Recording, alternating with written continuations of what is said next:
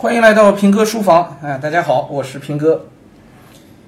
嗯，今天的节目咱们也不读书啊，聊聊和教育行业有关的一个其实挺小的一个事儿。怎么聊到呢？我就刚刚在一个群里头看到了一句特别欢乐的话，呃，群里一个朋友啊，哎发了张图片出来，是知乎上的一个问题，有人问说如何看待这个呃 AI，就是人工智能啊，会造成大量的这个失业的问题。那我们现在讲的人工智能，不都说人工智能早晚可以取代人类的很多重复的机械性的那些工作吗？甚至于说人工智能能干这个能干那个，对吧？呃，大家现在看到的这个腾讯的新闻里头，应该已经有不少文章其实是人工智能写出来的啦。啊，包括这个中央台的经济频道的一些个节目也有说人工智能来播音的啦。不知道那是真是假啊。再然后有说这个人工智能能够代替基础的律师工作啊，能够代替很多很多工作了。啊，人工智能的新闻啊，包括以前这个什么。呃，人工智能驾驶啊，等等的啊，都特别多。所以呢，知乎上就有这么个问题，说如何看待人工智能会取代大量的人类工作？然后我们群里这位朋友呢，就把这个截截了个图发到群里来，接着在下面发了一句他的回答，他的评论说：就目前来看，人工智能造成的失业问题，远不如从事人工智能的人的失业问题来的更严重。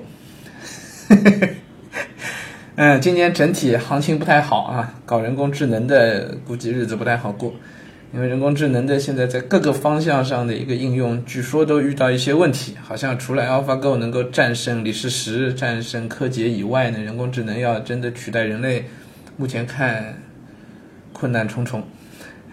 这个话一说呢，我们群里头大家就就都乐了哈，不厚道的就都笑了。搞人工智能的失业问题，比人工智能带来的失业问题严重多了啊！我呢就想到一个事儿，就想到前些年人工智能慢慢热起来的时候啊，就有一些的这个教育在所谓的互联网教育的那些个公司吧，我就不点名了啊。那些公司干的事儿，我是真瞧不上，比如他们帮孩子做作业是吧？让孩子把不会的作业发上去，然后就会有人给他回答，然后孩子照抄就完了，啊，这一类的这一类的公司吧，有很多啊，都是从作业的点切进去，啊，我当时就嗤之以鼻，就这样的公司，现在当时都搞这个人工智能嘛，所以呢，我我在另外一个我们教育行业的一个群，很大的一个一个群里头，里边有不少的这一类的公司的这个创始人啊、高管啊都在，我呢在那群里就不说话。在看，结果就有一回就就遇到他们自己搞的人工智能，参加了一七年还是一八年的高考吧，数学高考，让人工智能直接去考这个高考卷。据说之前还给他题库去让他做过训练过一段时间，接着参加高考。你知道人工智能考数学高考考了多少分吗？我在听说他们人工智能考高考的时候，我脑子里想的是，这要不考个一百四十分，你好意思说自己是人工智能，对不对？那做点数学题啊，天晓得，他们最后考出来平均水平大概在一百零几分的样子。那，最好的一个家，大概考到一百二十出头一点点吧，一百二十分左右。哎呀，我我，所以我当时就发了个朋友圈，我说这个人工智能考数学高考，没让你考语文啊，是吧？也没让你考英语、历史、政治，都没考这个啊，也别说物理、化学了，那读题的量都比较大，就光考点数学啊，我天哪，还人工智能呢？你考没考到一百四，你好意思说自己是人工智能？结果都没考着啊。后来今年啊，不是今年了，二零一九年啊，一九年的时候。呃，就听不着了，大家应该就都不考了。我还找了朋友去问，我说你们今年还有没有？那都没有了，那不玩这个了，把人工智能的这个项目就停掉了啊！教育公司啊，把人工智能的项目就停掉了。说为什么呢？说投资人都不傻呀啊！原来他们一七一八年搞这些东西是为了忽悠投资人，告诉投资人我们踩在风口上，好好忽悠更多的投资款进来。等到这风口一过，他们说投资人也不傻，投资人知道这个行当里头。就人工智能能干的事儿有限，所以他们现在的项目都停了，都不搞了。哎，那你要说人工智能没用吧？其实，在教育领域里头，人工智能是有用的。啊，各个学校、各个区教研的时候，都要去做这个学情知识点的一个分析，学情的分析，是吧？呃，对着学生的考卷，看到哪些地方失分比较多，然后就可以知道这一个学校或者这一个区域对哪一个知识点的掌握是不够的。这学情分析，这个其实人工智能是可以起到很好的一个取代人力的一个作用啊，因为只要让有经验的老师根据这个考卷给出这个学情知识点分析的一个模板。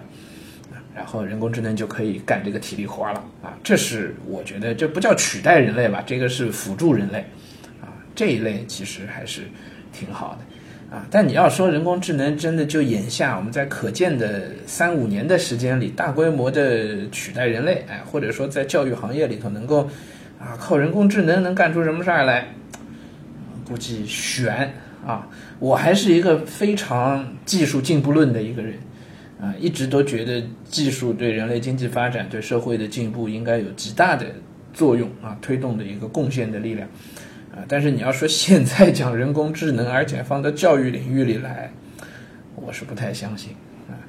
所以，如果大家还听到一些哪哪个你们报的培训班啊、上的什么教育机构啊，跟你谈什么人工智能的话呢，咱们首先就得小心啊，就得小心。那现阶段的所谓的人工智能啊，我不是很了解硅谷的发展，但是我知道我们国内的一些个发展的情况。比如说，大家平时会用的这个音箱啊，小米音箱、天猫精灵啊、喜马拉雅的这个小雅音箱，对吧？这类音箱，百度啊都有。呃，音箱其实都是赶着风口，大家一拥而上，哗，稀里哗啦就都做了。这音箱呢，都打一个智能牌儿，都说我们这个音箱是多智能，你跟它，它能跟你对话，是吧？你说一个什么，它能回答你，等等等等，都打这个牌儿。其实都是跟风啊，因为微软做了小冰啊，小冰项目现在下线了啊，微软的小冰也基本上没有了。然后亚马逊也有，苹果也有，苹果有 Siri 是吧？都有啊，所以现在各家科技公司都在搞这个东西。但其实啊，我告诉大家，这个背后的这个这个。所谓人工智能的逻辑啊，是很要命的。嗯，我们呢，这个不经意间参与过一些这个音箱、智能音箱项目的这个运营研发的过程。我们知道，当时可惊人了。他那个，你你问，呃，比如说一个音箱啊，智能音箱，你问智能音箱一句话，它不是会给你一个回答吗？是吧？你知道它是怎么会给你这回答的吗？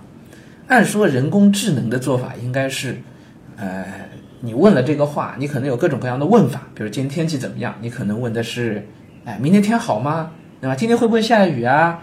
啊，后天几度啊？可能是各种各样的问题都有可能，对吧？然后人工智能正宗的人工智能，它应该是听了问题之后自己去理解，做一个语义的分析，自己去理解，理解完了以后呢，它再去找到答案来回答你啊。可是现在的很多音箱啊。我们亲身参与过啊，它是怎么玩的呢？它是让机器，呃，把所有可能的问法全都学习下来，叫它是死记硬背的。比如说天气怎么样这一个问题，他们在呃这个音箱智能音箱设计研发的过程当中，会去外面搜集问天气的两千种问法，真的是两千一两千种问法，全用一张 Excel 表导到系统当中去。啊，他会到处去采集，说你会怎么问，你会怎么问，你会怎么问，每一个人的问法不同，他们就一句话一句话一句话一句话全给他中文字儿全给他打进去，一张 Excel 表，一两千种问法，然后全输入进去，然后让那个音箱呢就把这一两千种问法呢，相当于在系统里它就全记住了嘛，啊，然后有人问了以后，他就去拿你问的问题呢去跟他那一两千种问法呢就去做比对，这个叫人工智能，啊，这这是死记硬背啊，这。我们当时开玩笑，一边做一边我们说：“这哪是人工智能啊，这是人工智障啊，这还人工智能呢，啊，一一比对出来的，它不是语义分析之后自己理解出来的啊。到底哪家音箱，我就不点名了啊，反正我知道是有这么玩的，挺要命啊。